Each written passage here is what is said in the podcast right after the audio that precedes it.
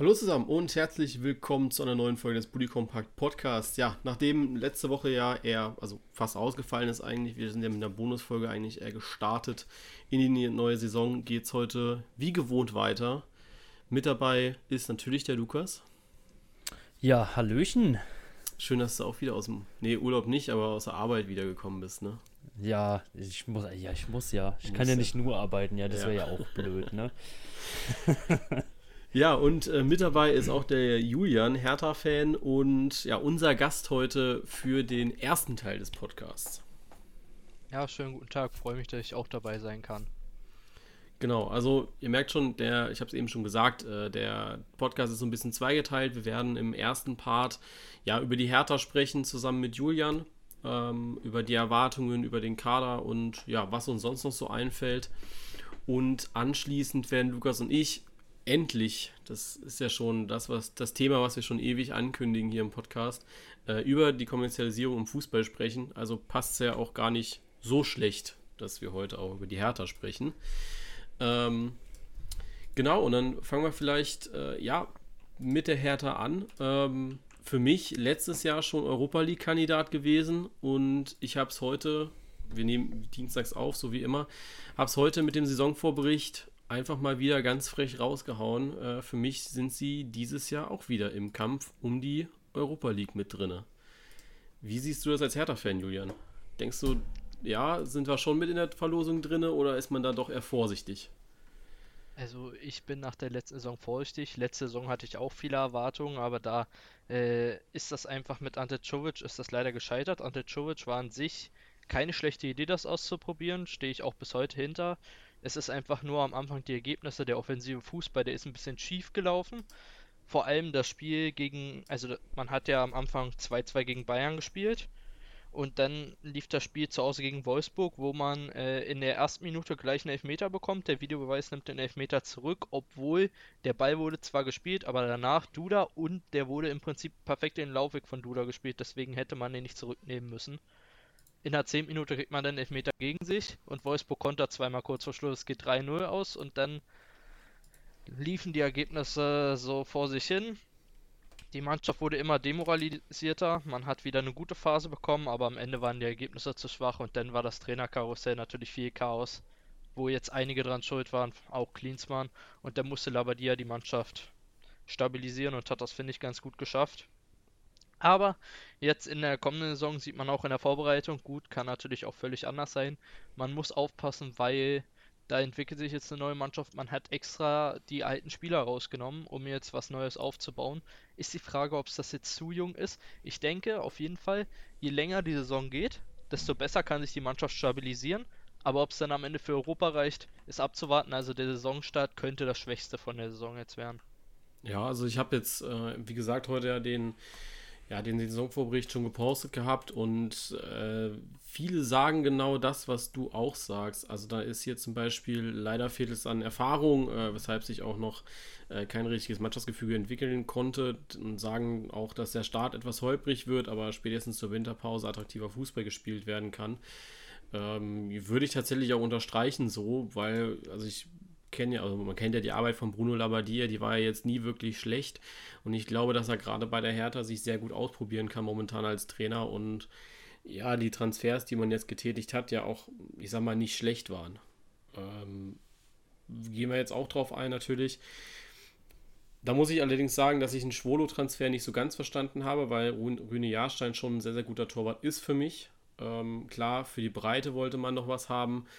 Aber ich finde, dass man da mit dem, ich glaube, Schmarsch, Schmarsch, Marsch hieß der, der junge ja, Keeper da. Ja, ich weiß, was du meinst. Irgendwie ähm, haben die immer so unaussprechliche Namen ja. bei der Hertha, ne? ähm, den, den hatten die ja auch, ähm, der ja auch ein paar Spiele gemacht hat in der letzten Saison. Ich glaube, zwei oder drei. Der ja auch, ja, ich sag mal, sich hinter Jahrstein hätte aufbauen können. Ja, also ja, es also sind halt immer, immer zwei Dings, die man eingehen möchte, ne? Also zwei Wege, die man einschlagen kann, zumindest, ja. Also. Klar. Ich, ich denke, ähm, ich, oh, ich weiß jetzt gar nicht, wo Lo gekostet hat. Kam der. Acht. Also acht. angeblich 8 Millionen, aber es gibt auch andere Quellen, die sagen, dass der 3 Millionen gekostet hat und mit Bonuszahlung kann das halt noch hochgehen.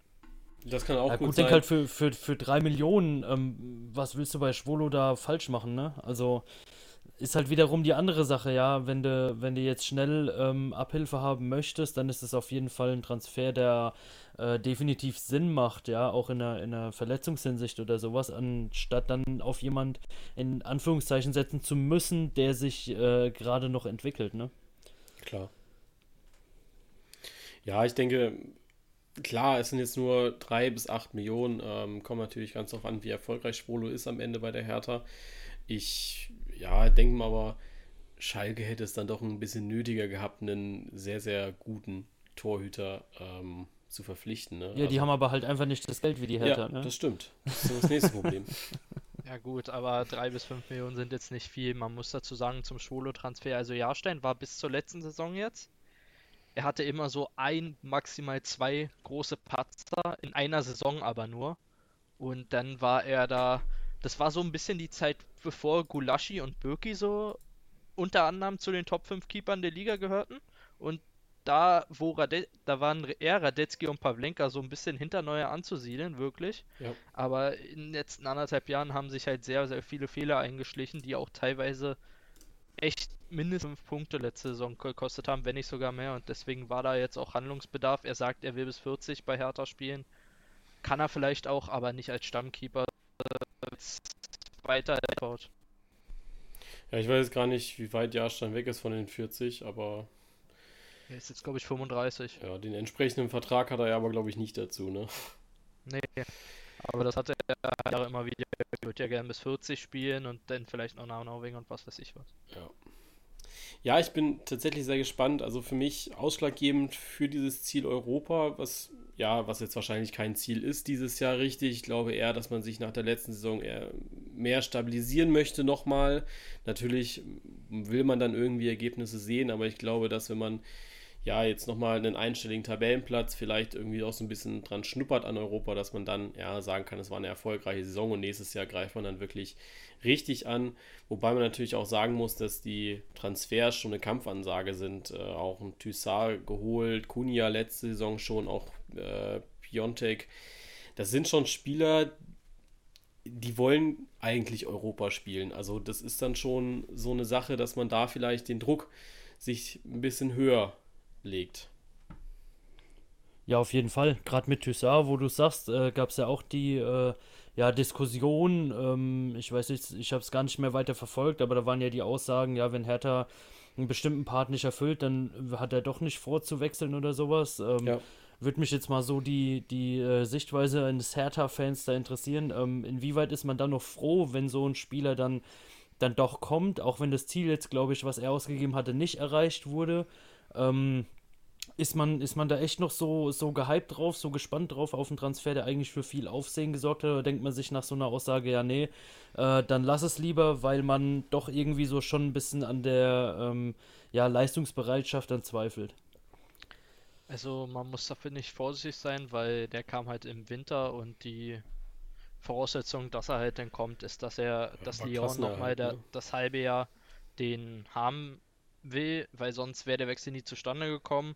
Und die einzige Voraussetzung, dass er halt nicht gekommen wäre, der Wechsel, war Klassenhalt, ne? ja, Ja. also dass er Ich nicht, wusste nicht mehr, ob es um Klassenhalt oder Europa ging, ne? Also so tief Nee. war ich da nicht drin. also er hätte nicht zweite Liga spielen wollen, was vielleicht verständlich ist, wenn du von der Champions League Mannschaft kommst, dass du nicht in die zweite Liga wechseln willst. Einige sagen, da sind da auch ein bisschen skeptisch, aber ich sehe es da so, da, da willst du halt nicht zweite Liga spielen, weil Hertha war ja eine Zeit lang leider ein bisschen näher an den Abstiegsplätzen als an einem einstelligen Tabellenplatz. Ja, aber auch verständlich. Also ich meine, im Endeffekt gut, er wusste jetzt nicht, dass seine Mannschaft bis ins Halbfinale geht äh, in der Champions League. Aber ja, äh, verständlich. Gut, Lyon spielt jetzt, glaube ich, auch diese Saison kein Europa. Deswegen hat es dann auch ja nicht groß etwas gemacht. Ähm, wobei er ja bei Lyon auch ein gutes Standing hatte. Hat er, glaube ich, seit der Jugend auch irgendwie gespielt. Ähm, ja, also ich muss sagen, dass äh, für mich ist das der Top-Transfer, den die Hertha getätigt hat.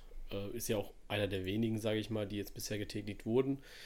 Ähm, ja, wir haben zusammen, oder ja, wir haben Julian und ich uns kennengelernt. Ähm, ich habe am Sonntag oder Samstag, ich weiß es gar nicht mehr, nach Leuten gesucht für den Hertha-Kader, äh, die mir ein paar Infos geben und er hat mir da sehr gute Infos mitgegeben und dann auch so ein bisschen die Problemstellen im Kader identifizieren können. Und da haben wir gesagt, ja, oder hast du gesagt, auf der 10 ist auf jeden Fall Bedarf. Klar, man hat Acuna, man hätte rein theoretisch einen Duda, vielleicht sogar Darida, der mir auch im Sinn gekommen wäre, der da ja auch spielen kann, glaube ich. Ähm, aber gut, nur Kunja, der halt einfach konstant Leistung bringt, reicht halt nicht aus. Und dann fiel der Name Julian Draxler, heute von der Sportbild aus wieder so ein bisschen rausgenommen wurden. Aber an sich ein Spieler, der da ja reinpassen könnte und der, auch, der es auch nötig hätte, vielleicht als Stammspieler irgendwo unterzukommen. Ja, also wie gesagt, auf der 10, Kunja ist zwar ein Spieler, der kann über eine Offensive spielen und viele Fans wissen ja, dass äh, der auch sehr gute Leistungen gezeigt hat, auch teilweise in Testspielen, die jetzt eher weniger erfolgreich sind, er aber sich auch noch steigern kann in Pflichtspielen, aber er ist halt kein gelernter Zehner, er ist halt eigentlich Stürmer und äh, deswegen sehe ich das dann nicht so profitabel, weil den kannst du halt auch woanders einsetzen. Und Duda, da werden es mir vielleicht einige Hertha-Fans übernehmen, aber der hatte für mich jetzt nie eine starke Saison, auch wenn er in der einen Saison 12, 13 Tore waren das, glaube ich, geschossen hat, aber das ja. war immer nur zu Anfang einer Runde und ich sag's mal so, bis auf wenige Ausnahmen bei den Toren waren es halt, er stand wie ein Torjäger da und äh, für, für mich macht ein Zehner nun mal aus, dass der das Spiel gestaltet, die Fäden zieht und nicht immer als Torjäger dasteht. Dafür hatte er, glaube ich, nur zwei, drei Vorlagen in dieser Saison und das ist einfach zu wenig für mich. Darida ist halt die Notlösung, die man seit drei, vier Jahren auf der 10 hat. Äh, aber der immer wieder Zehner spielt, aber der ist halt eigentlich ein Achter, der läuft viel, der bringt fast immer zuverlässig seine Leistung, aber das ist halt auch auf Dauer kein Zehner. Du brauchst halt echt, das siehst du bei Hertha, du brauchst jemanden für den letzten Pass. Das hat die letzten zwei, drei Jahre, und da werden mir wahrscheinlich viele zustimmen, einfach gefehlt, der diese letzte Idee hat. Ja, hat man sich ja auch so ein bisschen, glaube ich, auch von Luke Bakio erhofft gehabt, der das ja bei der, bei der Fortuna sehr gut gemacht hat. Ähm, der Transfer wurde ja auch von allen sehr bejubelt in der letzten Saison, aber fand ich dann doch sehr deutlich unter den Erwartungen geblieben. Auch das, was er zuvor bei der Fortuna gezeigt hat. Ich glaube, die statistischen Werte gehen da schon ein bisschen auseinander. Ähm, ja, wobei jetzt natürlich sagen muss, Draxler sehe ich dann da aber auch nicht, weil Draxler ist für mich jetzt nicht der Spieler, der ein Spiel gestaltet. Also ich habe ihn tatsächlich noch nie so gesehen, dass er jetzt viel Ideen bringt. Also weder jetzt bei der Nationalmannschaft noch bei PSG oder zuvor bei Wolfsburg oder Schalke. Also ich finde, dass er immer sehr überbewertet war eigentlich so im Nachhinein.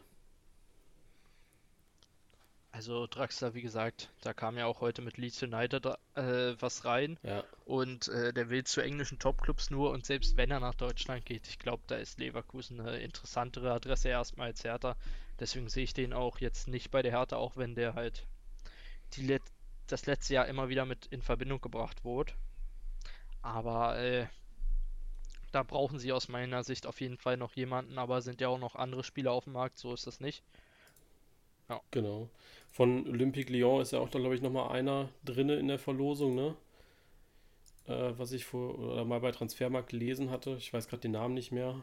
War so ein komischer ja, der, Doppelname, ne? Der heißt, äh, Diese, ich weiß nicht, ob man. Rain man... Adelaide oder so, ne? Ja, genau. Der auch bei ja. Leverkusen, aber Leverkusen hat das schon dementiert, sehr deutlich. Da hat Rolfes gesagt, dass man zu ihm keinen Kontakt hat. Anders war das, glaube ich, bei der Hertha, die sich doch schon sehr drum bemüht gehabt oder sehr drum bemüht. Ähm, es wird ja. ja von der Position halt super passen, ne? Ja.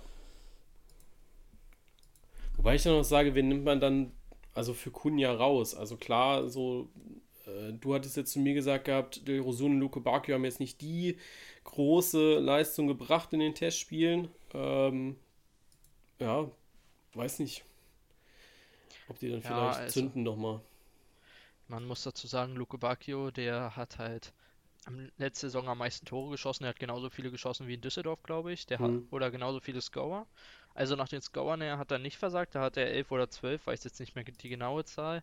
Aber äh, er hat halt öfter auch ein bisschen halbherzige Leistung gebracht. Der meinte Labadia am Ende der Saison, Da muss mehr kommen. Er hat ihn in die Pflicht genommen und seitdem spielt er noch schlechter. Und das ist genau das Problem. Man kann auch Doppelsturm spielen. Man kann auch enge Raute spielen oder halt mit in einem 4-4-2 Doppelsturm, dass Kunja in Sturm geht, der kann halt überall spielen. Derosun war ein bisschen glücklos, muss man dazu sagen. Also er hat nichts Erfolgreiches hingebracht, aber er hat es versucht. Das Problem ist, wir alle wissen es, die meist die Hertha-Spiele gesehen haben und vielleicht noch äh, das Tor gegen Paderborn damals, wo er drei, vier Leute ausgedribbelt hat im Kopf haben er kann eigentlich mehr und das öfter versuchen, in 1 gegen 1 zu gehen und da kann er eigentlich mehr, als er auch gezeigt hat. Ja, ja ich bin, bin sehr gespannt. Also, ich schätze Bruno Labbadia als Trainer sehr. Ähm, ich habe damals nicht so ganz verstanden, warum er dann, also bei fast allen Clubs ja irgendwie dann gegangen wurde. Ich glaube, das Kurioseste war dann ja wirklich äh, zuletzt bei Wolfs. Ne, wo war das denn? Wolfsburg. Das war bei Wolfsburg, ne? wo die in die Europa League genau. gekommen sind und dann ist er gegangen. Genau, bei Wolfsburg war es sehr kurios. Ähm, aber das war ja sowieso ein sehr kurioser Jahrgang, wo äh, Labadia bei Wolfsburg gegangen ist, Hacking ist aus Gladbach rausgegangen. Da war ja, glaube ich, jeder sich ja. nicht so ganz schlüssig, äh, warum das gerade die Vereine tun.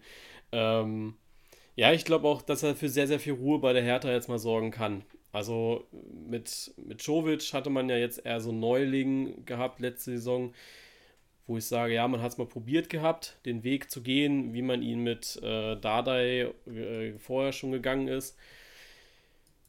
Äh, dann kam ja, glaube ich, schon Klinsmann oder kam dazwischen noch einer? Nee, nach Jovic kam direkt die tolle Lösung Klinsmann. Genau. Mit Nuri als Co-Trainer. Genau. Klinsmann war dann ja ein kompletter Griff ins Klo, wo aber auch viele irgendwie vorher gesagt hatten, ja, eigentlich gar nicht so schlecht. Sportlich war es auch nicht schlecht, aber das, genau. was halt am Ende da Richtig. bekommen ist. Ja, gut, aber das war ja eh sowieso eine Zeit, wo die Hertha sich mehr blamiert hat, als äh, sich einen Gefallen getun hat, äh, getan hat. Also zum Beispiel jetzt auch Kalu, ne?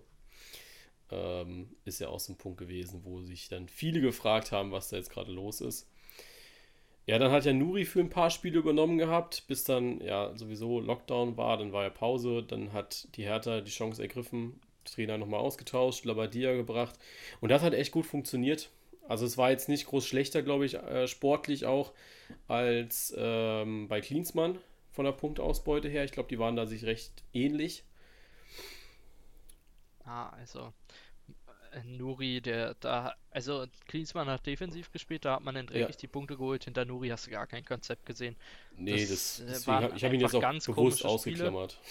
Ja, also da so schlimm es auch klingt, dadurch, dass eigentlich wollte man mit Nuri bis zum Sommer bis zur Sommerpause machen, aber durch den Lockdown war Hertha einer der Gewinner sozusagen sogar der Corona-Pause. Und ist es ja dadurch immer noch, weil sie ja im Gegensatz zu anderen Vereinen Geld haben. Das wollen auch andere Vereine ausnutzen, deswegen lässt sich das mit den Transfers auch ein bisschen Zeit, weil man hat im Prinzip, es hieß immer, man hat 50 Millionen für den Sommer Jetzt hat man das seit zweieinhalb Monaten, äh, Ende der Saison. In einer Woche kamen zwei Transfers mit Schwule und Cefuig und sonst kam nichts. Das war jetzt vor einem Monat.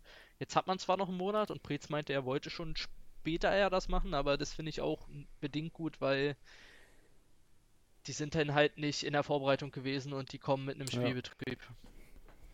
Ja. ja. Ist natürlich auch so die Last, äh, die du hast als Verein, der Geld hat. Also das ist ja dasselbe wie jetzt zum Beispiel bei Leipzig oder auch bei, bei Leverkusen, die jetzt Harvards und Werner für viel, viel Geld ziehen lassen haben. Es ist ein leichtes, dann doch den Spieler zu holen, die man sich wünscht, aber es ist dann schwer, dann auch die Summe zu zahlen, die der Spieler dann am Ende auch wirklich wert wäre. Also du bist dann, in Deutschland ist man dann doch noch sehr, sehr bedacht, finde ich, mit dieser Summe zu spielen. Also in England hätte man gesagt, naja, wenn der dann halt, keine Ahnung, 50 Millionen kostet, dann kostet der halt 50 Millionen. Da sind die deutschen Manager immer alle sehr, sehr bedacht und sagen sich, nee, für den will ich nicht mehr als 25 oder so zahlen. Was ich sehr gut finde auch. Also das muss man auch dazu sagen, was ich sehr gut finde. Ja, auf jeden Fall. Bin ich, bin ich voll bei dir, ja. Ähm, aber da sind wir schon beim Thema auch. Ähm, ja, die Hertha hat viel Geld, kam durch Windhorst. Äh, vielleicht magst du da nochmal so ein paar Einblicke geben. Ich glaube, als Hertha-Fan macht man das dann nochmal ein bisschen anders als wir jetzt von außen, weil wir können ja nur sagen, ich glaube, jetzt in Summe sind es 200 Millionen, die Windhorst da schon reingepumpt hat, ne? Oder 150? Ja, also, also am Anfang waren es wohl 120 Millionen. Da war es aber nur darum, also man hat ja ein bisschen was ausgegeben. Der Luke Balke Transfer wurde jetzt von Lazaro finanziert, äh, denn äh, aber Pjanic, Kunja und Tossard, das waren die drei Transfers, die wurden von diesen 120 Millionen finanziert. Dadurch, ähm, da wurden jetzt vielleicht auch ein bisschen was von der Saison davor an Geld hergenommen. Also sagen wir 50 bis 60 Millionen wurden da weggenommen, aber man muss halt noch ein bisschen äh, Schulden auch ein bisschen und halt auch für die, also nicht nur für Transfers wollte man das machen. Jetzt hat man wieder 50 Millionen bekommen und bekommt im Herbst jetzt nochmal 100 Millionen. Und die sind eben hauptsächlich für Kaderüberarbeitung. Ja. Ja, ähm, was ich gerade noch lese, worüber wir noch gar nicht gesprochen haben. Äh, Lazar Madic ist gegangen äh, von, von Hertha. Ein sehr, sehr großes Talent. Letztes Jahr Fritz-Walter-Medaille bekommen, Bronze. Ähm, kaufe ich immer gerne im Football Manager, weil er sich immer sehr gut, sehr gut entwickelt. Ähm, muss ich ehrlich sagen, den Transfer nach Leipzig finde ich geil, aber tut dann ja auch irgendwie als Herr Tana weh, wenn dann so ein Spieler, der eigentlich in meinen Gedanken recht nah ist an, äh, also auch so ein Luca Netz wäre, glaube ich, ein Riesenverlust, ähm, der recht nah an dem Kader ist, dann auf einmal geht. Ne? Also für mich war jetzt Amatic einer, der jetzt vielleicht nicht diese Saison, aber vielleicht nächste Saison, so wird es auch bei Leipzig sein, nicht diese, aber nächste Saison, vielleicht den Durchbruch in den Kader schaffen könnte. Ähm, ich weiß nicht, wie, wie hast du das gesehen heute? Also ich habe das aus einer völlig anderen Perspektive gesehen als andere, weil äh, ganz einfach, das ist jetzt Zufall, dass ihr mich jetzt dran habt. Ich habe nämlich von meiner Uni, weil ich studiert Sportjournalismus, habe ich ein Porträt über den genau Lazar geschrieben, bevor diese Wechselposte kam und habe mich auch mit ihm getroffen. Ah. Okay. Also das ist jetzt Zufall. Also... Aber wir sind richtigen da, ne? Ja, ja äh, perfekt. Also, ich, darf, ich will da jetzt auch nicht zu viel sagen, weil er ist an sich, er ist wirklich dankbar für seine Ausbildung. Zecke Neundorf ist für ihn sein großes, äh, seine gewesen und er ist auch dankbar für alles bei Hertha. Das kam jetzt aber leider nicht mehr so rüber in den letzten ein, zwei Monaten. Und er hätte, wollte auch hieß es vor drei Monaten noch, er wollte viel mit Hertha erreichen. Am Ende ist es jetzt blöd gewesen. Da kam auch ein bisschen was, äh, äußere Einflüsse von anderen Personen. So viel sage ich jetzt. Mehr will ich da auch nicht sagen. Ja, sprechen wir später nochmal drüber. äh, also, er wo ich, also, Zecke ist, die Meinung von Zecke ist für ihn wichtig, aber von anderen glaube ich wichtiger, weil sonst, er ist eigentlich bodenstellend, eigentlich recht bedacht, nur diese Entscheidung war aus meiner Sicht zumindest überhaupt nicht bedacht, weil es bringt nicht zu einem größeren Verein zu wechseln, wenn du nicht mal bisher so viel gespielt hast bei einem etwas kleineren ja. Verein. Weil waren ja auch Juventus, Turin und FC Barcelona in der Verlosung. Genau. Das habe ich auch gelesen gehabt. Ähm, ja, also ich verstehe dich auf der einen Seite tatsächlich. Also klar, es macht jetzt logischerweise irgendwie keinen Sinn. Ich würde dann aber schon sagen, dass man als junger Spieler, wenn dann doch so eine Mannschaft wie jetzt RB Leipzig anklopft, wo jetzt das Thema Jugendarbeit jetzt auch kein unwichtiges ist, sage ich mal, ähm, wo ja immer mal wieder irgendwelche Talente doch recht gefördert werden. Also ich, Werner ist jetzt nicht mit 18, aber ist auch recht jung noch zu Leipzig gewechselt.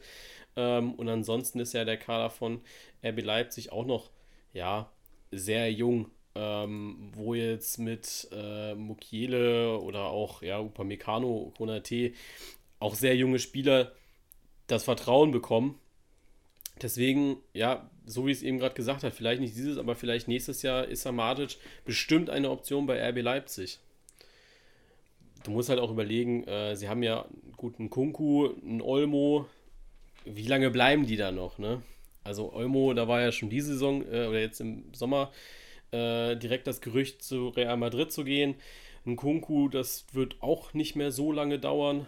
Ähm, ja, ist vielleicht ganz gut, da jemanden in der Hinterhand zu haben. Meines Erachtens.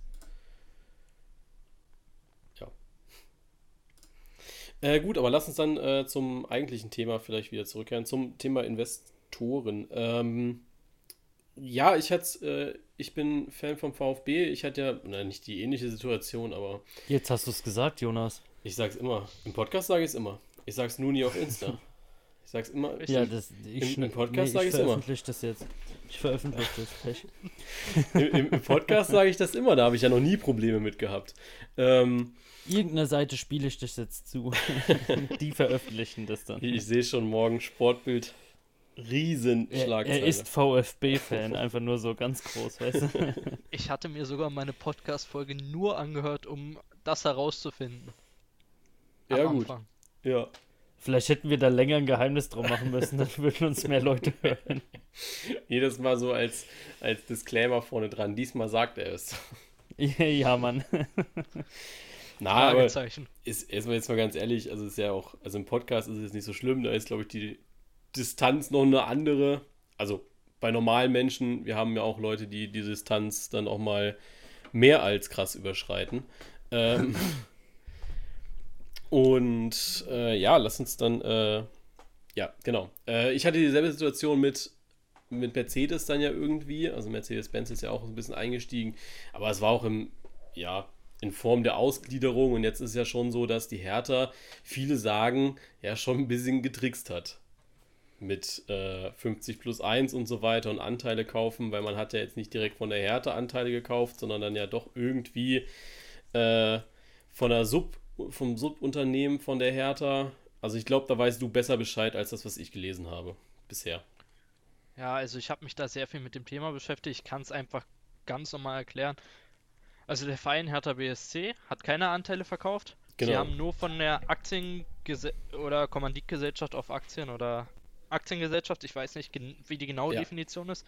Davon hatten sie erst 49% ge- verkauft in der ersten Lage und jetzt nochmal 10 oder 15%. Damit sind knapp 60, 64% an äh, Tenor gegangen.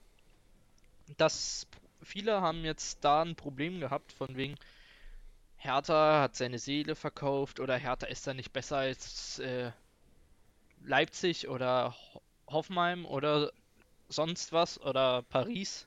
Aber man muss dazu sagen, viel kam auch, ein bisschen kam auch, muss ich dazu sagen, weil viele jetzt Union sympathisch fanden, weil die nach oben kamen und deswegen war man eher schon so Hertha negativ gegenüber eingestellt. Manche haben ja auch gesagt, weil die das in der Europa League vor zwei, drei Jahren ein bisschen verkackt haben, äh, waren einige negativ gegenüber Hertha, aber dieses äh, nichts vom Verein verkaufen, sondern von einer Kommanditgesellschaft oder von einer Aktiengesellschaft, das haben auch fast die Hälfte aller Bundesliga-Vereine. Ja. Augsburg hat zum Beispiel 99% verkauft.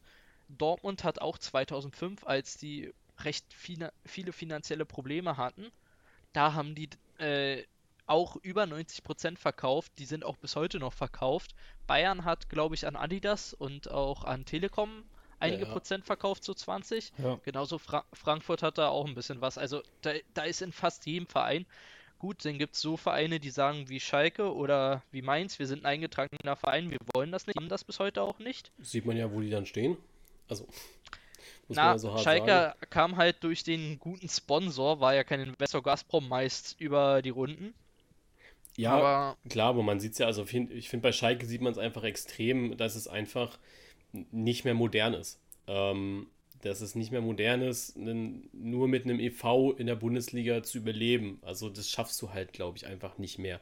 Dass du da langfristig auch Leistung bringst und jetzt siehst du ja, eine Biesewitsch verzichtet auf extrem viel Gehalt, ähm, kostet das Jahr jetzt nur 100.000 Euro an Gehalt. Das ist dann so, ja, auf der einen Seite bin ich absolut dafür, dass Fußballer weniger Geld verdienen. Auf der anderen Seite finde ich es dann schon ein sehr krasses Gefälle, ähm, was dann schon Schalke jetzt irgendwie eingehen muss, um zu überleben finanziell. Aber red weiter, sorry. Ja. Ich wollte dich da nicht Ja. unterbrechen. kein Problem. Ja, bei Schalke ist es halt so, da wurden viele, also ich kenne auch jemanden, der äh, beschäftigt sich ähnlich viel mit Schalke wie ich mit Hertha. Und da wurden halt viele Fehler intern auch gemacht, aber davon mal abgesehen, wenn du jetzt heutzutage nicht groß bist, dann äh, brauchst du halt eine gewisse Geldanlage. Also wenn du nicht schon ein in der Champions League oder Europa League, am besten Champions League spielender Club bist, dann brauchst du entweder so ein Wunder wie Leicester, wobei die ja auch ein bisschen finanzielle Unterstützung hatten, oder halt generell finanzielle Unterstützung. Und das siehst du halt auch, nur um die Lage mal erklärt zu haben. Also, wenn ihr jetzt sagt, Hertha ist äh, so schlimm, hat seine Seele verkauft, dann guckt euch das mal an. Googelt das mal, das dauert vielleicht ein, zwei Minuten, wer denn alles schon Prozente verkauft hat und da ist die halbe Bundesliga bei. Auf jeden Fall. Ich glaube, ich auch ein offenes Geheimnis irgendwie, dass jeder Bundesligist da ja auch immer wieder äh, Anteile dann so ein bisschen verkauft, zumindest. Also beim VfB war es ja, glaube ich, auch jetzt äh, letzten Sommer wieder mal der Fall, dass man da wieder ein paar Prozente verkauft. Ich weiß gar nicht, Gladbach, wie ist es da, Lukas? Die haben. Ähm, ja, der Verein liegt ähm, in, zu, zu 100% in Gladbacher Hand. Ja, gut, das ist ja aber bei jedem. Also du, das ist ja, das ja, ist nee, ja aber, aber ich, ich, ich, also soweit ich weiß, ähm, ist nichts irgendwie geäußert worden bisher. Ja, Gladbach Weil man das doch alles ich, irgendwie so, so, so hinbekommen hat. Das ist, glaube ich, einer von zwei Vereinen außer Freiburg oder sowas, ähm, die, da, die da wirklich alles noch beisammengehalten haben. Ja, ja sind, also Gladbach ist, glaube ich, der beststehendste Verein und der einzige Verein, der jetzt äh, in den letzten zwei Jahren, glaube ich, international gespielt hat und dabei noch 100% vom Verein hat und auch im Hintergrund alles. Richtig. Und an wen liegt das, Lukas? An Stefan hm. Schippers. Ja, unser, unser Lieblingsrechner, äh, sage ich ja, mal. Ne? Stefan Schippers und äh, Max Eber. Ich weiß gar nicht, wo, wohin. Irgendwo habe ich Max Eber geschrieben und sehr lobend erwähnt nochmal. Ich weiß nicht, was ich da, ich glaube, irgendwo war das ein Post? Ich weiß es gar nicht mehr. Irgendwo war das, wo ich Max Eber mal wieder äh, zu sehr gelobt habe. Ah, äh, Saisonvorbericht für Borussia Mönchengladbach, den ich geschrieben habe. Oh. oh. Äh, ja. Ähm, ich habe mir, hab mir sagen lassen aus äh, guter Quelle, dass äh, er sich sehr freut, äh, wenn, wenn er lobend erwähnt wird. Ne? Also ja. tu dir keinen Zwang an. Nee, Vielleicht hab, hat er ja Instagram und sieht es.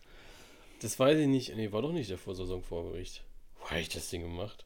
Ich weiß es nicht, vielleicht fällt es mir wieder ein. Ich Stimmt, hast du von ihm geträumt oder so, ja, weil du wirklich so ja. fasziniert bist. Andere haben Messi an der Wand hängen, ich habe Max Eber und Stefan Schippers an der Wand hängen.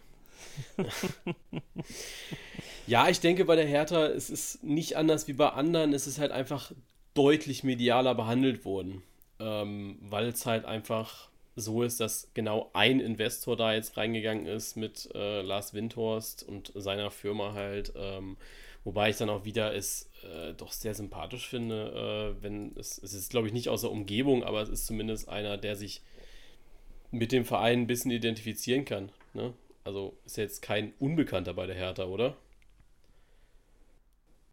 Also von der Vorgeschichte von Windhorst weiß ich jetzt an sich, muss ich ehrlicherweise zugeben, nicht so viel. Also ich weiß, dass er auch ein bisschen was in der Vergangenheit schon äh, mit Hertha. Also zumindest privat war, hat er die, glaube ich, auch mal unterstützt, aber ich bin mir da wirklich nicht sicher, ob er sich für Fußball groß interessiert hat, aber auf jeden Fall wusste er ein bisschen über Hertha Bescheid, aber auch nicht allzu viel. Deswegen ja. hat er ja auch immer seine Berater im Aufsichtsrat. Ob das jetzt so die richtigen sind mit Klinsmann und halt der Kritik an Lehmann, weiß man auch nicht, ob das die richtigen immer sind, die er sich.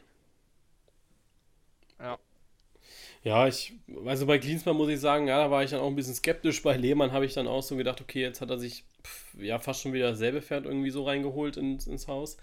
Ähm, ja, schwierig. Ich glaube auch so als Außenstehender willst du dann jemanden haben, der zumindest im Fußballbusiness irgendwie drin ist. Das sind ja auch so die Vorgehensweisen, oder er hat sich, glaube ich, gedacht, dass er da also die Vorgehensweisen äh, annimmt, wie zum Beispiel ein Dietmar Hopp oder einen äh, Mateschitz, die genau das getan haben, die gesagt haben, hier ist mein Geld und ihr macht jetzt mal.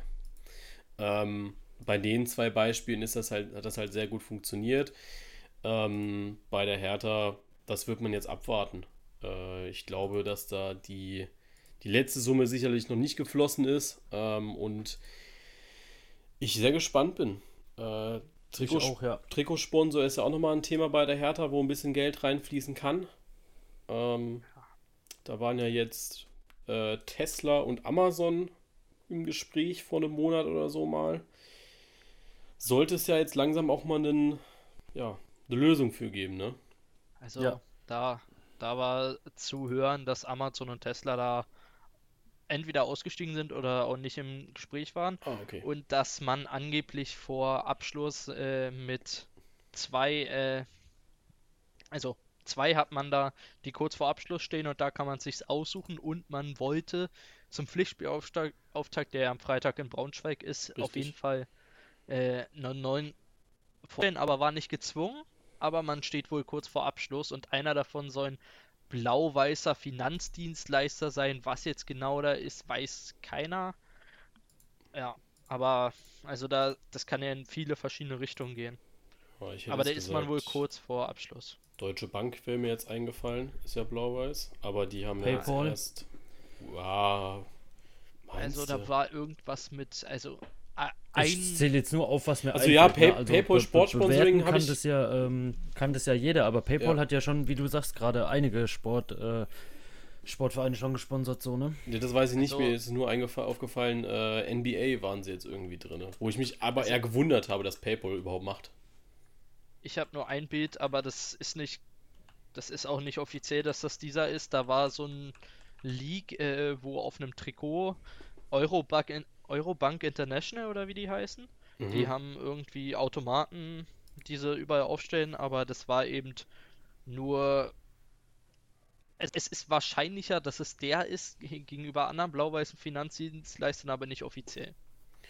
Ja, bin, bin gespannt. Also ich muss sagen, dass ich die Trikots eigentlich ohne Sponsor auch ganz geil finde, vor allem das Auswärtstrikot. Ähm, War, war, äh, war nicht Wirecard auch blau-weiß? Ja, das Also- Auswärtstrikot, da, auch. da, da wüsste man dann wenigstens, wo irgendwann diese 190 Millionen Euro oder sowas auftauchen. ja, gut. Nee, das da mit Sponsor muss man auch sagen, ist in vielen, also das Trikot ist in vielen Trikot-Rankings ganz weit nach oben, auch weil es kein Sponsor Ja. da ist.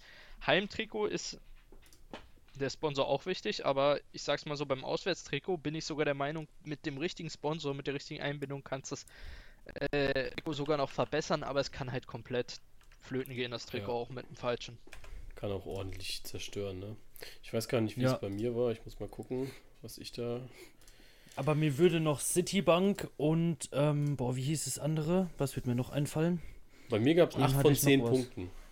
Ah, Und am egal. Ende kommt eh der andere und wir spekulieren hier Ah, einfach. wie wie es immer ist. So ne? ist es Aber die halt, ne? Spekulationen gehören ja auch dazu. Genau. Äh, ja, äh, vielleicht abschließendes Wort von dir.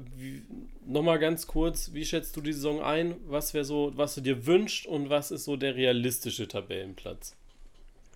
Also ich hätte mir erstmal gewünscht, dass jetzt in dem Monat vor Saisonstart eigentlich mal äh, noch ein bisschen gute Transfers kommen. Vor allem, da man jetzt noch über 40 Millionen wohl hat für die Offensive. Gut, ob das jetzt noch kommt, welche Transfers, das wird auch ganz wichtig sein. Denn kann Kunja seine Leistung von letzten Jahr, vom letzten Halbjahr wiederholen. Und dann kann es auf jeden Fall schaff schaffen sie vielleicht, dass in der Hinrunde man im einstelligen Tabellenplatz bleibt und dann hätte man noch die Option für Europa. In, also, was man nach außen kommunizi- kommunizieren wird, ist wahrscheinlich, dass man einstellig haben will, aber ich denke, intern wollen die jetzt auch, da will man auch Erfolg sehen und da wollen die auch mindestens auf Platz 7 kommen. Ob es denn am Ende, also ich sag's so, es kann alles zwischen Platz 5 und Platz 9 pla passieren. Aus meiner Sicht sind die ersten fünf, wenn keiner patzt, von dieser Saison unantastbar. Also Leipzig, Dortmund, Bayern, Gladbach und Leverkusen. Da kommt man nicht ran. Aber es wird auf Hoffenheim, Wolfsburg, Frankfurt, Bremen, weiß ich, ich glaube eher nicht. Freiburg wird Nein. auch nicht noch so eine Saison spielen, aber Hoffenheim, Wolfsburg, Frankfurt Ja. und Hertha, die werden sich im Viererkampf darum liefern. Ja, bin ich bei dir. Ähm, wir werden ja nächste Woche auch nochmal so ein bisschen, also Lukas und ich, äh, über ja, die neue Saison sprechen, ne? Ähm, und habe ich dann erstmals Oh, nee, da müssen wir wieder so richtig peinliche Prognosen abgeben. Ja, ekelhaft, ne? Und unsere erste Schnelltipprunde dann wieder. Ähm, ja. und ich bin auch das erste Mal dann in meinem neuen Office praktisch, meiner neuen Wohnung. Oh wei. Ja. Es gibt wieder eine Aufnahme. Da hört es sich Ich- wieder an, als würdest du in der Kathedrale sitzen. ich glaube auch. also gut, äh, Julian, vielen Dank an dich. Ähm, war bestimmt nicht das letzte Mal, wo wir dich mal zur Rate gezogen haben. Ähm, Ja, sicher nicht, ne? Vielen Dank, Also- hat viel Spaß gemacht. Kein Problem. Ich, wie gesagt, ich mache in meiner Freizeit auch äh, hauptsächlich sowas. Also selbst in meiner Freizeit gucke ich nach Fußballartikeln und lebe für meinen Verein, sagen wir so. Ich will ja auch später beruflich was da machen, wenn ich in die Richtung studiere. Genau. Ist ja auch mein Ziel. Also ich studiere auch Sportjournalismus. Ähm, genau. Gut, dann äh, vielen Dank. Wir stoppen jetzt ja, die Aufnahme. Von mir auch. Und äh, dann geht es gleich weiter mit äh, ja, dem Kommerzkram, den Lukas und ich noch besprechen werden. Dann machen wir mal weiter. Ähm, ja, harter Cut, aber äh, so ist es halt, wenn man Gäste hat. Manchmal das Leben ist hart und ungerecht. Richtig. Ja, wir haben schon so oft angekündigt, dass wir mal dieses Thema Kommerzialisierung im Fußball, dann diese neu gegründete, ja, ist das ein e.V., ich weiß es gar nicht, Organisation einfach, die Initiative Unser Fußball, woraus sich, äh, wo, wo uns andere sich noch dazugeschlossen haben, viele Fanclubs ähm, und wo jetzt auch bei Zukunft Fußball noch einiges äh, erarbeitet wurde an Konzepten, dass wir endlich mal darüber reden. Und aktuell wurde es eigentlich letztens ich habe am, 21, am 28. August mal, oder da hat Kaiserslautern einen neuen Sponsor bekommen und dann habe ich mir so gedacht, okay, wie ist das eigentlich so? Klar, RB Leipzig, Hoffenheim ist natürlich immer so eine Sache bei vielen Fans. Die einen akzeptieren es, die anderen akzeptieren es halt gar nicht.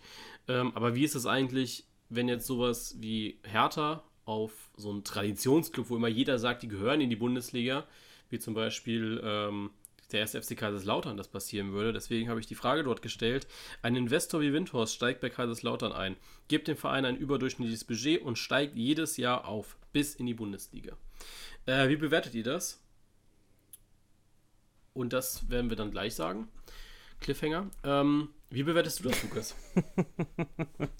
Wie ist das für dich, wenn jetzt der große FC Kaiserslautern sagen würde, ja, wir haben jetzt jemanden, der uns so viel Geld gibt, dass wir Schulden bezahlen können, dass wir ein überdurchschnittliches Budget für die dritte Liga haben und dass es für die nächsten drei Jahre auch wirklich dann nach oben geht. Also es funktioniert auch. Das ist dann die Voraussetzung. Ja, ja, ich finde, ähm, muss man immer zwei Sichten so ein bisschen drauf haben, ja. Also ich denke, für den Verein ähm, ist es auf jeden Fall eine Riesenchance, wenn es glatt geht und funktioniert, wie du sagst, ja. Mhm. Ähm, sportlich gesehen könnte das Ganze halt aber auch relativ äh, langweilig dann werden, ja. Also wenn man jetzt jedes Jahr irgendwie dann äh, aufsteigt, den Kader wieder verändert und äh, das Geld da halt reinfließt und man da im Durchmarsch ähm, auf einmal um die Europa League oben mitspielt, ja. Ähm, es, es ist dann ja, ich sag mal, aus sportlicher Sicht schon eine, eine unfaire Begebenheit, ja. Mhm. Gerade äh, gerade im, im, im Weg nach oben, ja. Also wenn du dich dann jetzt um die ähm, um die europäischen Plätze da bemühst und, und da im Kampf bist, ja, da sind ja ähm, ähnliche Gelder, sage ich mal, ähm, ja, im Kampf miteinander. Aber halt so auf dem Weg dahin, ähm, man hat es bei Leipzig gesehen, ja, das ist halt, äh, ja, mehr, mehr so der, ja, der Beiweg, ja. Also, das, das, das ist ja dann nichts groß. Also, ja, es ist immer eine Betrachtungssache, finde ich. Ja, also ich muss tatsächlich sagen, wenn man so, so den Rangnick-Weg geht, wie das ja jetzt bei Hoffenheim oder auch ähm, bei Leipzig der Fall ist, also auch nachhaltig, Jugend und jetzt nicht sagt, man ist jetzt in der Bundesliga, man hat ein noch größeres Budget und man kauft jetzt erstmal so wie PSG zum Beispiel die ganz großen Stars da würde ich tatsächlich sagen, ja, das ist dann schon eine Bereicherung für den Fußball. Natürlich bei RB Leipzig lief es meines Erachtens jetzt außergewöhnlich gut. Ja. Ähm, da muss man ja auch mal eine Lanze brechen für Leipzig. Ähm, das geht auch anders, also erstmal anders. Und vor allem ist das auch ein Erfolg, den man sich dann tatsächlich auch irgendwie erarbeitet hat. Ja. Also es ist jetzt nicht so, dass sie sich, na gut, man hat einen Timo Werner gekauft, aber ansonsten sind das ja jetzt keine Spieler, die man jetzt so, ja, von, von 0 auf, äh, also von, von 100 gekauft hat, weißt also äh, von 100 Prozent geholt hat, sondern es waren alle Spieler, ja. die äh, immer noch Potenzial hatten, sich zu verbessern. Wenn du überlegst, ein Paulsen, ein Forsberg, die auch schon Ewigkeiten dabei sind. Äh, Paulsen, glaube ich, seit der dritten Liga, Forsberg seit mindestens zweiter Liga. Ja, das, wenn du sowas hast, dann würde ich sagen, ja, dann ist das für mich auch okay. Ähm, auch wenn es dann am Ende so läuft wie bei der TSG Hoffenheim die ja auch einen, einen Riesenstart in die Bundesliga hatten, Herbstmeister wurden und dann halt so ein bisschen das Ganze ein bisschen ab, abgeflacht ist und ich glaube, es hat dann nicht mal mehr für Europa gereicht. In den nachfolgenden Jahren hat man dann ja aber Europa League, Champions League gespielt. Das sind dann aber auch so Erfolge, die du dir dann wieder erarbeitet hast, ähm, ohne das Geld, sage ich mal. Klar, es ist eine riesen Starthilfe, ähm, aber den Weg würde ich tatsächlich dann unterstützen irgendwie den Weg von PSG, wo man dann einfach sagt, okay, ich kaufe mir die ganz großen Stars und habe dann halt auch keinen Sinn für die Nachhaltigkeit. Da würde ich dann sagen, nee, das gefällt mir dann nicht. Muss ich. Ja, ja die, die, die Sache ist ja, ähm, wo, woran willst du den Erfolg dieses Projektes halt immer bemessen, ne? Also ich denke, wenn man es wirklich jetzt auf das Kommerzielle runterbricht, ja. dann musst du ja wirklich sagen, Irgendwann ähm, muss Profit siedelt da das sein. Ganze einfach als, ja, siedelt das Ganze einfach als Unternehmen an, ja. ja? Und äh, die erste Liga sind halt die 18 wertvollsten Unternehmen, ja. ja? Und je nachdem, wie man da drin abschneidet, siehst du ja, ob deine Investition in dieses Unternehmen ähm, Erfolg hatte oder nicht. Und das hat es ja dann definitiv gehabt mit genau. Hoffenheim Leipzig. Oder du siehst es auch, also du kannst ja auch anders sehen als Investition in die Region. Also das ist ja bei ja. Standort Leipzig, ja, Hoffenheim ist schwierig, weil du natürlich mit Baden immer noch so, ja, du bist, hast schon in Nordbaden, sage ich mal, so dein Alleinstellungsmerkmal so mit Mannheim und sowas, wobei die auch locker mal zum KSC fahren hätten können. Ähm, mit Leipzig hast du aber dein absolutes Alleinstellungsmerkmal und ich würde auch sagen, das hättest du auch mit Kaiserslautern. Hättest du auch, wenn, wenn du das mit Saarbrücken machen würdest, sage ich mal.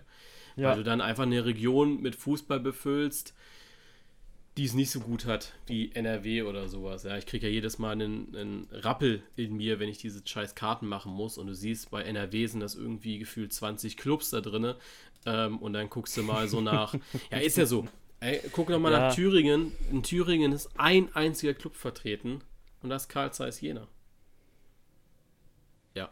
Ja. Ich muss gerade kurz überlegen, ob das auch Thüringen ist. Aber ja. ja, ich, ich, ich habe gerade auch nochmal überlegt, ne? aber ja. ob ich da nicht das Logo falsch gesetzt habe. Aber nee, es ist tatsächlich nur Jena. Oder auch äh, Sachsen-Anhalt hast du nur Magdeburg. Wenn du es da schaffen würdest, einen Club zu etablieren, wie das jetzt mit Leipzig der Fall ist, in Sachsen einen Bundesliga-Club zu haben, dann ist das ja riesig, ja. Ähm, und das solltest du halt, du musst halt auf die Region gucken. Was kannst du für die Region vielleicht auch tun? Da wäre Kaiserslautern für mich ein Standort, wo ich sage, ja, macht Sinn irgendwie. Wie jetzt halt auch Leipzig. Ja, ja, auf jeden Fall. Also ich. Es. Wie gesagt, es, es gibt halt diese zwei Ansätze, ja, und ähm, wenn man das schlau anstellt und das Ganze funktioniert und nicht irgendwie sich ausgeht ja. wie bei 1860, ähm, dann ist es auf jeden Fall sinnvoll, weil da jeder gewinnt. Also da gewinnt sowohl der Investor als auch der Club, ja. Richtig. Ähm, von den Fans her, ähm, Natürlich kann man irgendwie gegen dieses Konzept sein, ja, aber es braucht mir irgendwie keiner erzählen, der wirklich äh, Fan ist, dass er sagt, ah ja, ich möchte ernsthaft äh, irgendwie vielleicht jeden, jeden zweiten Tag damit aufstehen müssen und zu, zu überlegen, ja, schafft es mein Verein noch in den nächsten Monat oder so vom Geld her, als dass er die Chance sieht, vielleicht erste Liga oder international spielen zu können. Ja, das ist aber, was viele ja sagen. Also viele sagen ja immer, nee, ich also lieber gehe ich für meinen Verein in die Oberliga, als äh, dass es ein Kommerzclub ist. Wo ich dann auch immer so denke, nee, das tust du nicht. Weil wir alle wollen Erfolg mit unserer Mannschaft haben. Und ja, wenn das der ist Erfolg, doch der Gedanke des Sports. Also richtig, dürfen, richtig. Ja. Also äh, natürlich äh, hat es auch so, man, man geht durch gute und durch schlechte Phasen. Ja, ich meine jetzt so äh, Stuttgart oder auch ich suche gerade, oder auch der erste FC Nürnberg, ja, ist kein leichtes Leben. Oder auch HSV, die hatten ihre glorreichen Zeiten alle. Ähm, die sind ja. aber halt auch irgendwann mal vorbei, dann wird es einfach schwierig. Ähm, und dann, ja, bleibt man natürlich auch irgendwie bei diesem Verein, aber du kannst mir nicht sagen, wenn dieser Verein in der Bedeutungslosigkeit verschwindet, und das ist so für mich ab Regionalliga einfach der Fall. Ähm, oder auch, ja, doch, Regionalliga, Oberliga, ähm, dann wirst du dir sicherlich andere Sympathien aneignen. Und das finde ich auch nur menschlich. Das heißt jetzt nicht, dass ich den Verein wechseln würde oder so. Weißt du, also das ist jetzt sehr. Ja, na klar. Also, das ist jetzt so auf die Allgemeinheit jetzt gesprochen. Du kannst mir nicht sagen, dass du dann noch so Fan bist, wie du es jetzt aktuell bist. Außer du bist natürlich in der Stadt drinne oder so, was ja bei mir aber null der Fall ist, weil ich immer irgendwo anders bin in Deutschland, nur nicht in Stuttgart.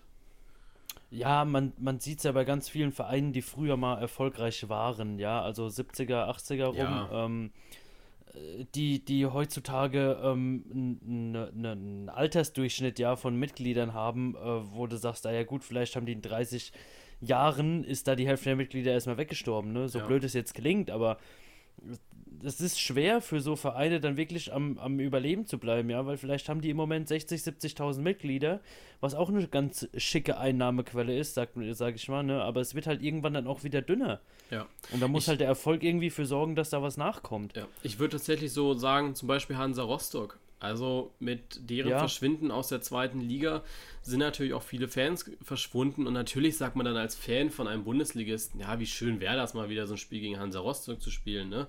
Aber äh, wie, wie viel Fan willst du da dann werden? Also du wirst nicht Hansa Rostock-Fan, wenn du in Magdeburg wohnst. Oder wenn du, also in Mecklenburg-Vorpommern vielleicht irgendwie noch irgendwo bist, aber dann wirst du eher Hamburg oder Bremen-Fan, sage ich mal weil sie halt einfach oben mit dabei sind. Ne?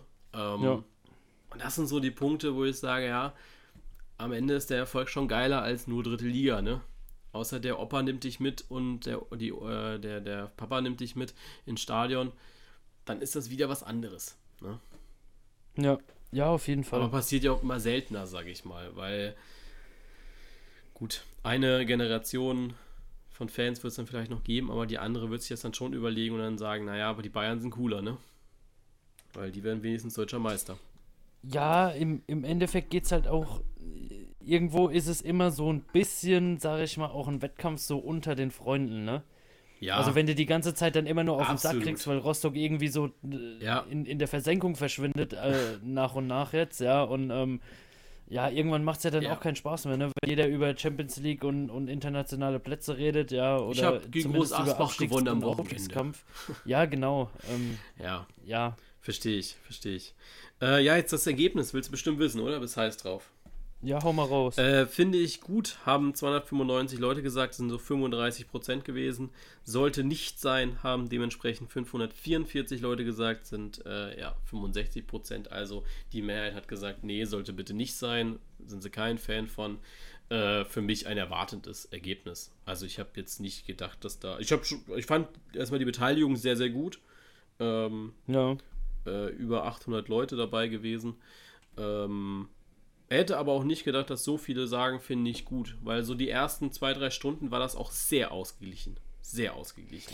Ja, die, die Sache ist halt, ich finde so, ähm, so Umfragen immer, ja, ge auch gespalten repräsentativ, ja. Also natürlich kann, Klar. können, sind da jetzt viele Fußballromantiker, die sagen, ja, nee, äh, geht für mich gar nicht, habe ich gar keinen Bock drauf, ja, und whatever. Aber wenn es den eigenen Club betreffen würde, ja, also, Ja, da würden dann viele wieder sagen, ah, okay, Ist was anderes, Ich, ich ist gut, was anderes, ich gut, ja. ja. Ja. Und dann sind wir ja auch schon bei dieser Initiative. Unser Fußball ist ja auch gerade durch Corona sehr, sehr ähm, in den Vordergrund gerückt, weil dann auch so demokratisches und wirtschaftlich nachhaltiges äh, Wirtschaft, also ja, Wirtschaft, ja, demokratisch und wirtschaftliches Verhalten ähm, be ja, betitelt wird, auch lebt durch Fans und so weiter. Also wenn man so die Überschriften liest, dann ist das natürlich alles sehr schön. Also zum Beispiel unser Fußball, ein fairer Wettbewerb, ein gesellschaftliches Vorbild, demokratisch und wirtschaftliches, äh, nachhaltig, ja, da fehlt mir ein Wort, äh, lebt durch seine Fans. Das sind alles Sachen, die die DFL genauso unterschreiben würde, weil keiner von denen, und das hat ja auch Christian Seifert, den ich auch nochmal sehr loben möchte für seine äh, Pressekonferenzen während Corona, jetzt auch nach Corona, ähm, auch jetzt äh, naja, vergangene... nach Corona, ne? Ja, also... Ne, Mit also Corona, Mit Corona. ähm, möchte ich sehr, sehr loben, weil es einfach äh, sehr gut ist. Auch die vergangene Woche hat er sehr, sehr gut gemeistert. Ähm, jetzt gehen wir mal aber in die Punkte rein und da ist zum Beispiel einer dabei, äh, unser Fußball zeichnet sich durch eine gleichmäßige Verteilung der TV-Gelder aus. Ähm, Mhm. ist ein schöner Grundgedanke, aber wir können uns mal die TV-Quoten anschauen, ähm, wie die auseinandergehen. Ah, wo ist es denn hier? TV, Bundesliga-Vereine, Zuschauertabelle, Quoten. Ähm, wie die auseinandergehen, und das ist schon sehr, sehr deutlich. Wenn ein FC Bayern einen, äh, äh, der FC Bayern durchschnittlich 1,17 Millionen Eu äh, Leute an ja, die Fernsehgeräte fixiert. Ähm, aber ein SC Freiburg auch nur 240.000. So, und jetzt erklärst du mal bitte Bayern oder Dortmund, die an die Millionenmarke drüber oder noch knapp drunter sind. Warum sollten die weniger Geld bekommen? Und warum sollte der SC Freiburg das gleiche bekommen? Ist schwer. Ja, ist ja sehr, natürlich sehr schwer. ist schwer. Ja, das ist auch total sinnlos. Also sorry. Ja. Ähm, das, das, also ja. Ich finde, hey. find, Christian Seifert hat eine sehr, sehr gute Aussage getroffen. Ein fairer Wettbewerb lebt jetzt nicht davon, äh, nur weil wir jetzt den Bayern Geld wegnehmen und den anderen Geld geben. Das ist vielleicht ein kurzfristiger Einbuße für die Bayern. Im Endeffekt machen sie aber trotzdem mehr Geld. Einfach. Ja, die, ne, also, die Sache ist denn auch, wie fair ist es denn, wenn du um deinen Lohn gebracht wirst? Ja, mhm. also da wird ja auch jeder, ähm, weißt du, du, du schaffst äh, 25, 30 Jahre in einem Betrieb, ne? Natürlich steckt auch dein Gehalt dabei. Und wenn dann dein Chef auf einmal kommt und sagst du, ja, äh, ist ja schön, du kriegst im Moment so 3000 Euro netto, ja. Ähm, wir teilen das jetzt aber auf, weil die Azubis, die ja nicht so viel schaffen, ne, aber ja, die sind ja auch da, die sollen jetzt alles gleiche Gehalt kriegen, ja. ja. Und dann kriegst du auf einmal nur noch 2000 und dein Azubi kriegt auch 2000. Da kommst du dir auch verarscht vor, oder? Ja. Also ich finde, das ist sehr, sehr schwierig umzusetzen, eine gleichmäßige Verteilung, weil man muss auch einfach sagen, wer oft geschaut wird, sollte auch dementsprechend das Geld geben, weil das sind die TV-Gelder. Du kannst mir, also das sind die Zuschauer, die dann am Ende für Sky zahlen und warum sollten von den, ich glaube, was waren es vorhin, 30 Euro, die äh, Sky-Ticket eigentlich kostet, warum sollte davon der SC Freiburg genauso viel bekommen wie der FC Bayern, ne? Wenn ich aber nur ja, den FC Bayern. die Bayern ja halt auch meistens auch noch am, am, am öftesten zu sehen, was in Deutsch schon wieder, ähm, am häufigsten zu sehen sind ähm, im Fernseher. Also wenn du Champions League ja, und alles mit reinnimmst, eben. die haben ja auch nochmal deutlich Spiele mehr. Ja. Äh, der nächste Punkt ist dann so die Einführung eines nationalen Financial Fairplays. Da bin ich absolut dabei. Auch, der, auch ja. im Satz geht weiter und die eindeutige Begrenzung von Investoreneinflüssen. Also Begrenzung muss man dann wieder sagen, hm, äh, man muss es vielleicht ja, einfach Geht es da um die monetäre Begrenzung, also vom, vom Geld her, oder äh, um den Einfluss genau. auf den Verein dann? Ja, beides, glaube ich. Also ich denke, da wird schon so ein bisschen in Richtung Windhorst und Leipzig und Hopp. Also so im, in einem ja. Moment natürlich Leipzig, die da eine Marketing-Sache draus machen. Auf der anderen Seite Windhorst, der da einfach Geld reinballert ohne nichts. Ja. Ähm, ja, genau. Also, ja, ist schwierig, muss man wahrscheinlich auch nochmal länger diskutieren. An sich okay, dass man das fordert, weil man will dann ja schon einen fairen Wettbewerb haben, natürlich, aber im Endeffekt hat jeder dieselbe Chance dazu, ja. Also auch ein SC Freiburg könnte ja sagen, wir gliedern uns jetzt aus und holen einen äh, Investor rein. Ja, ja klar. Ist ja jetzt nicht so schwer. Können tut es ja jeder, ne? Das Richtig. ist ja nicht die Sache. Ähm, gesellschaftliches Vorbild gehe ich absolut mit, also so mit allem eigentlich. Ähm, gesellschaftliche Verantwortung tragen, ähm, Menschenrechte, Vielfalt stärken, äh, Konsequenz gegen Dis konsequent gegen Diskriminierung und bekämpft Korruption. Mhm. Ja, äh, also Korruption ist ja immer so ein Thema beim DFB leider ähm, als gesellschaftliches Vorbild handelt äh, unser Fußball sozial nachhaltig und wird seiner ökologischen Verantwortung gerecht. Ist jetzt natürlich auch sehr blöd gelaufen mit dem DFB-Team, was jetzt einfach mal von. ich wollte es einfach nicht sagen, von, von Stuttgart ich nach Basel gefahren ist.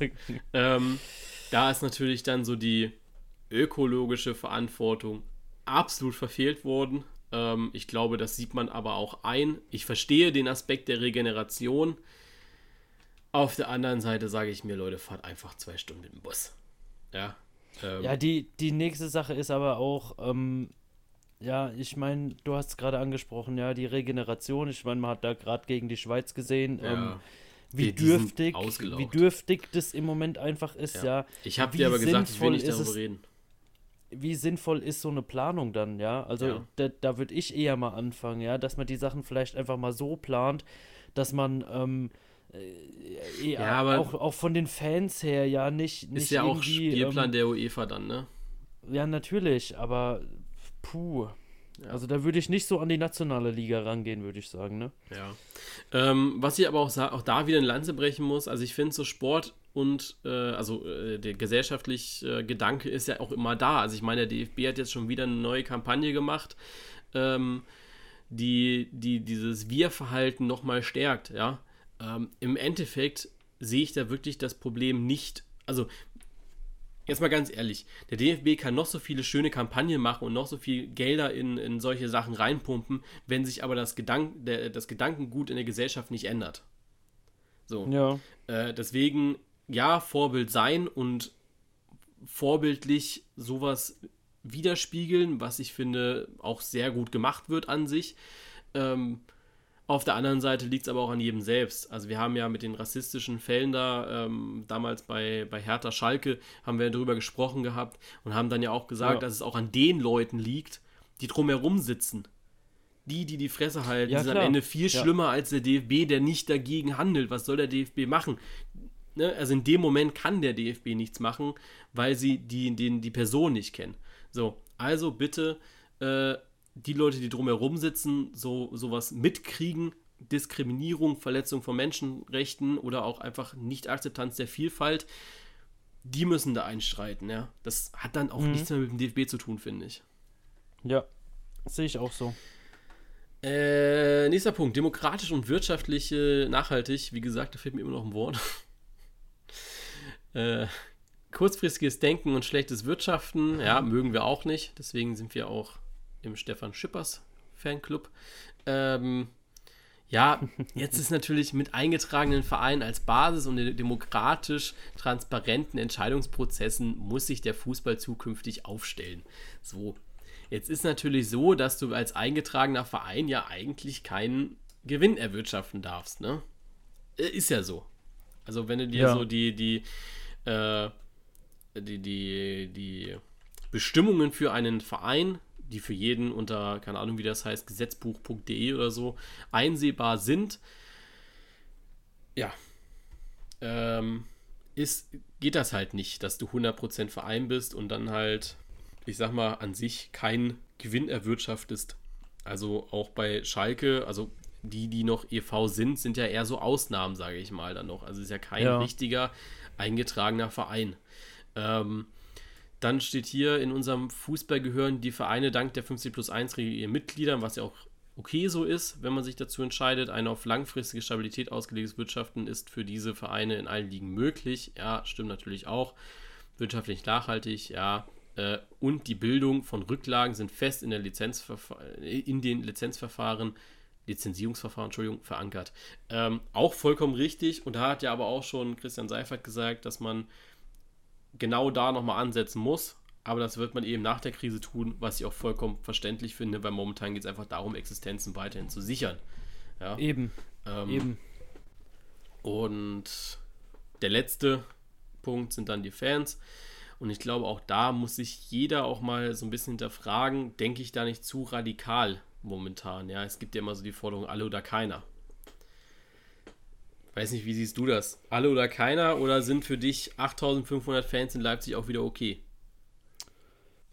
Ähm, ja, Leipzig ist da, ist da auch für mich ein sehr, sehr spannendes Thema. Ähm, Gerade mit dem, mit dem Zuschauerzulass, ja, weil ja jetzt nicht nur ähm, wegen dieser Ungleichbehandlung da schon wieder der Schrei aufkam. Es kam ja auch drauf, ja, warum darf Leipzig das? Ähm, und verdient damit halt noch mehr Geld und so. Und ich denke so, yo, ähm, keine Ahnung. Also ich bin relativ froh drum, dass dieser Schritt gegangen wird, ja, weil ich einfach im Inneren hoffe, dass es funktioniert und dass das Ganze dann irgendwie als Vorbild für weitere, ähm, ja, ich sag mal, Gruppen von Fans in Stadien als Vorbild genommen wird ja. und dass da halt einfach gezeigt wird, dass es funktioniert, weil ich hätte mal wieder richtig Bock. Ja, also nicht nur Bock, sondern richtig Bock.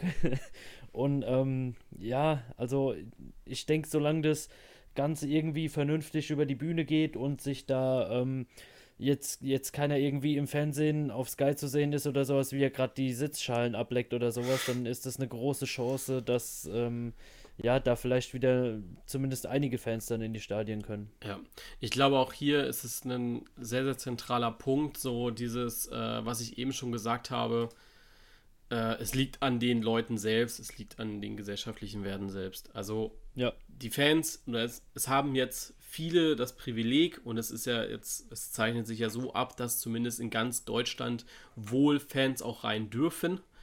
Ähm, ich habe jetzt zumindest von keinem Verein wirklich strikt gehört, nee, bei uns geht es nicht mehr.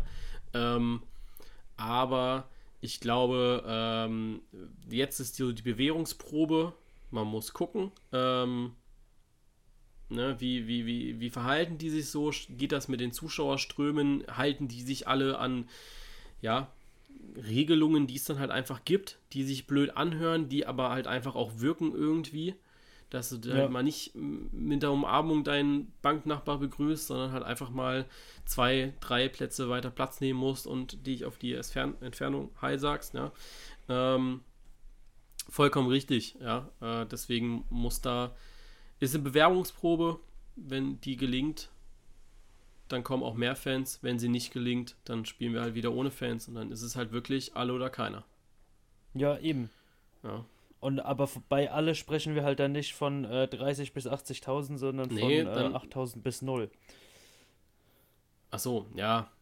Nee, also ja, bei also, alle oder ähm, keiner meine ich jetzt wirklich, äh, du kannst dann erst wieder ins Stadion, wenn es wirklich komplett erlaubt ist, wenn wir nicht mehr draußen ja, Das wird aber, glaube ich, definitiv nicht mehr so kommen. Also bevor da nicht wirklich eine, eine, eine ja, natürlich. Das, Impf, deswegen äh, sage ich, Impfung alle oder sowas oder keiner. Gibt, ähm, ja, das... Ja? Ist ein schwieriges Thema, finde ich. Also ich ja. glaube auch nicht, dass das in den nächsten drei, vier Jahren so weit ist, dass da wieder Normalität wir werden ja, wird. Wir werden ja nächste Woche äh, sicherlich drüber sprechen können, wie das denn funktioniert hat. Also ich werde mal gucken, ob ich vielleicht jemanden in der Community finde, der auch tatsächlich irgendwie mal im Stadion war. Äh, Frauen-Bundesliga ist jetzt auch wieder mit Fans, da geht es natürlich ein bisschen leichter an Tickets. Ne? Ähm, würde mich interessieren, das heißt, wenn ihr ja Fans seid, die schon ins Stadion durften, äh, schreibt mir gerne mal, dann äh, ja. könnt ihr mal eine Audio schicken, wie das so war, wie sich die Leute daran gehalten haben. Wäre mir sehr, sehr wichtig, eine sehr, sehr äh, gute Einordnung dazu haben. Äh, mhm. Ja, lebt durch die Fans. Letzter Punkt ist dann halt auch immer noch so dieses äh, Ticketpreise, also sozialverträgliche Ticketpreise, äh, inklusive, ja, Stadion und Fan. In, ein inklusives Stadion? Was ist ein inklusives Stadion und fangerechte Anschlusszeiten? Naja, das ist ähm, inklusiv ist halt für äh, jegliche äh, benachteiligte Menschen ah, irgendwie ja. ausgerichtet und sowas. Ich weiß nicht, wie ich es jetzt richtig ausdrücken ja, soll. Ja, doch. So. Ich hab's, ja, okay, Mit ich hab's verstanden. Plätzen und ja. so das ganze Zeug. Ja, ich hab, ja, okay, wie, wie Inklusionsklassen. Genau. Genau. Ähm, ja, inklusiv auf jeden Fall. Äh, sozialverträgliche Ticketpreise. Ja, da muss man jetzt natürlich auch schon wieder sagen, was ist sozialverträglich, ne? Also, ich habe als Student. Ja, ich, ich wollte da gerade schon einsteigen, also, als du es eben gesagt ich, hast. Ich hatte jetzt als Student kein Problem mit den Ticketpreisen, muss ich sagen. Ja, die Sache ist ja, ähm, ich, ich hatte es ja auch am Wochenende ähm, mit jemand drüber, abends in der Bar, ähm, ging es ja auch um, um dieses ganze ähm, Traditionsding, mhm. ja, und äh, Fußball von früher.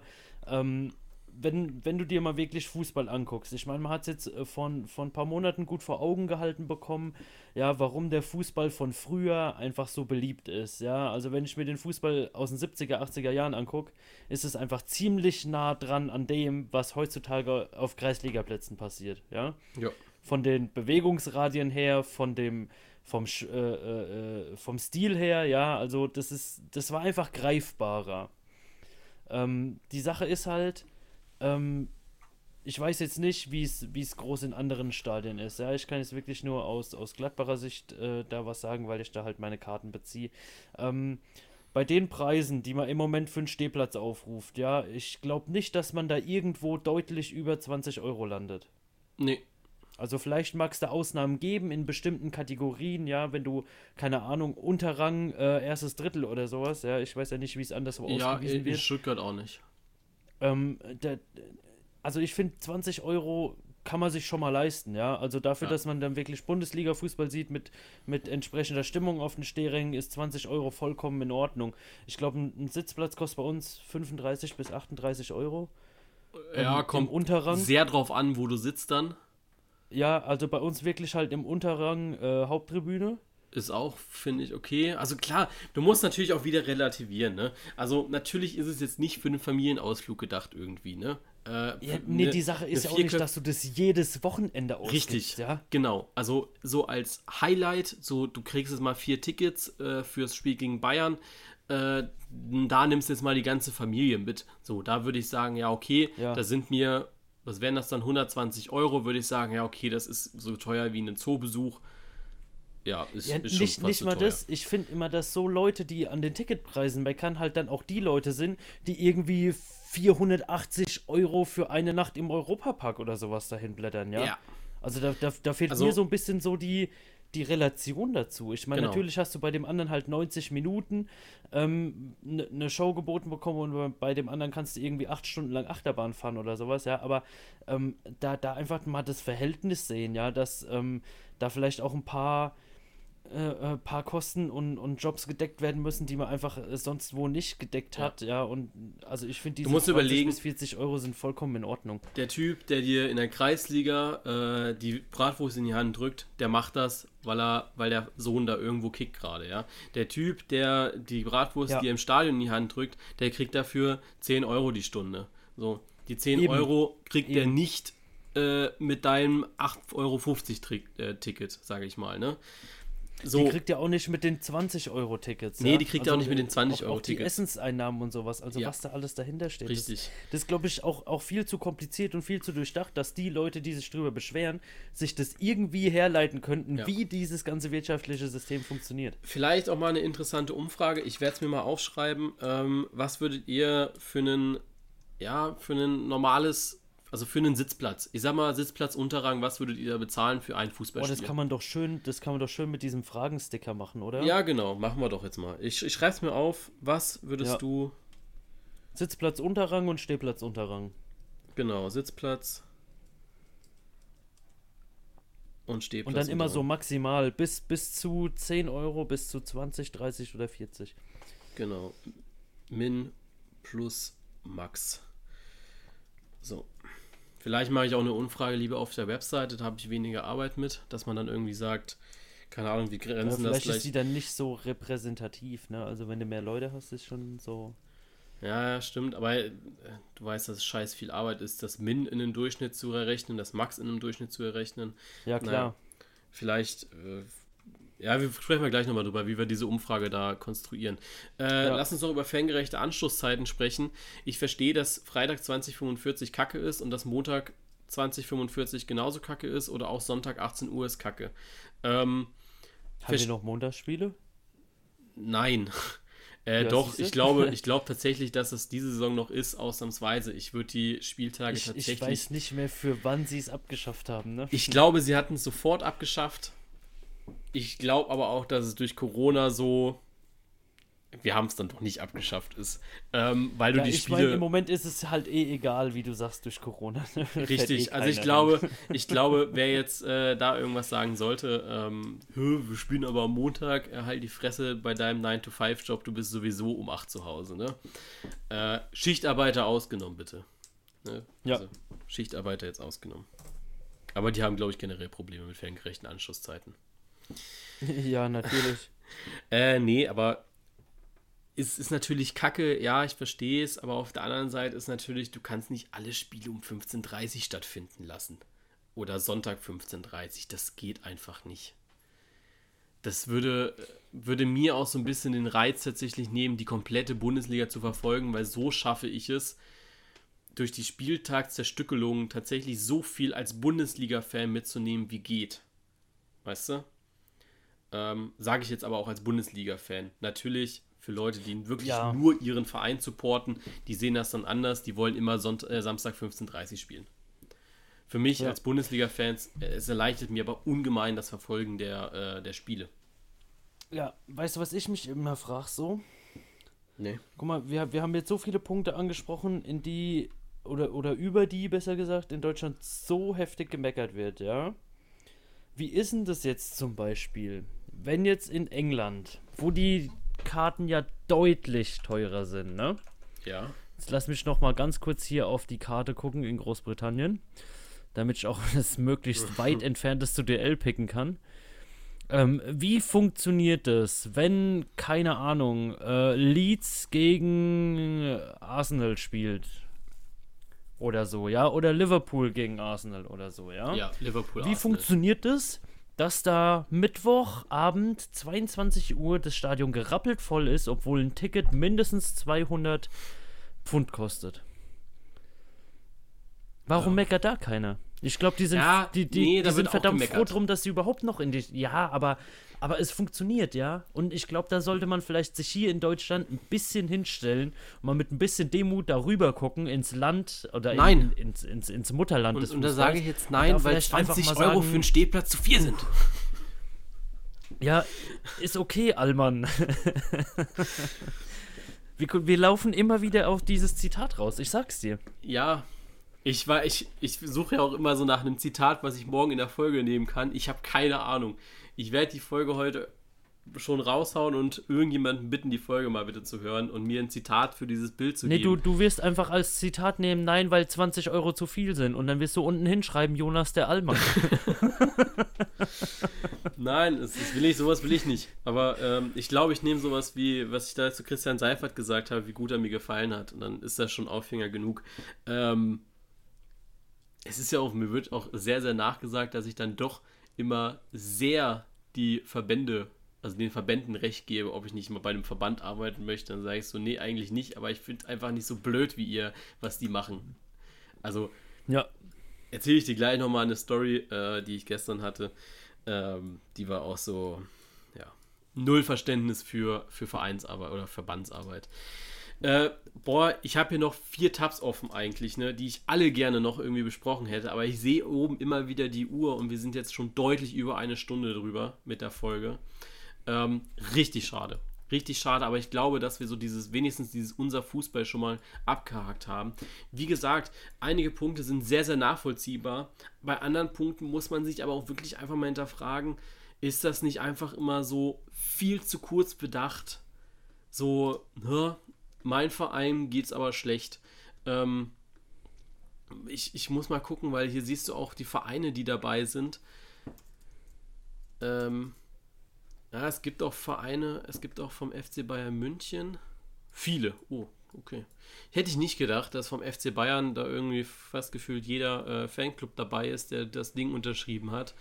Äh, weil wenn die, glaube ich, mal hinterfragen würden, äh, ja, dann äh, ist halt auch weniger Geld da, ne? Aber gut. Ja, auf jeden Fall. Äh, 193 Fanclubs des FC Bayern München. Fanclubs bzw. Gruppen. Und noch dazu 1214 einzelne. Ähm, okay. Ja.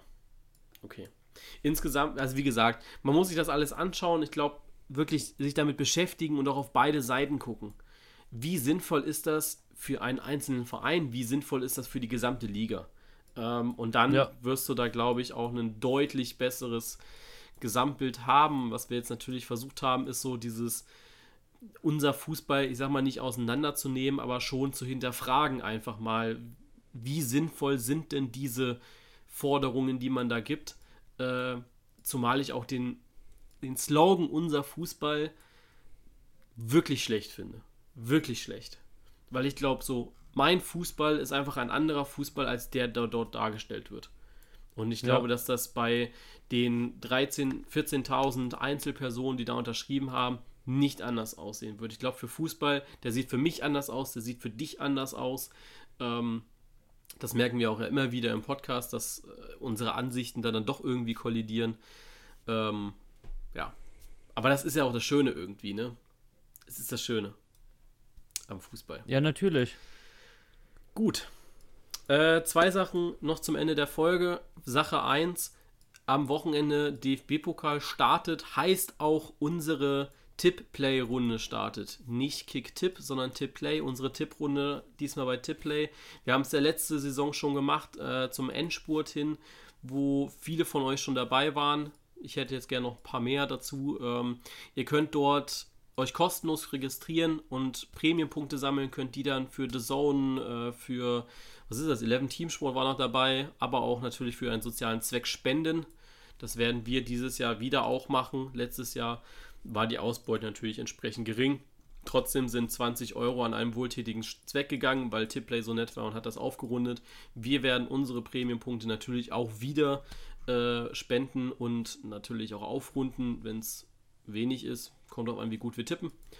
Ähm, wäre cool, wenn ihr da mitmacht. Äh, den Link findet ihr immer mal wieder in der Story bei mir. Einfach vorbeischauen. Ansonsten, wenn es euch interessiert und ihr noch nicht dabei seid, dann einfach mir schnell schreiben.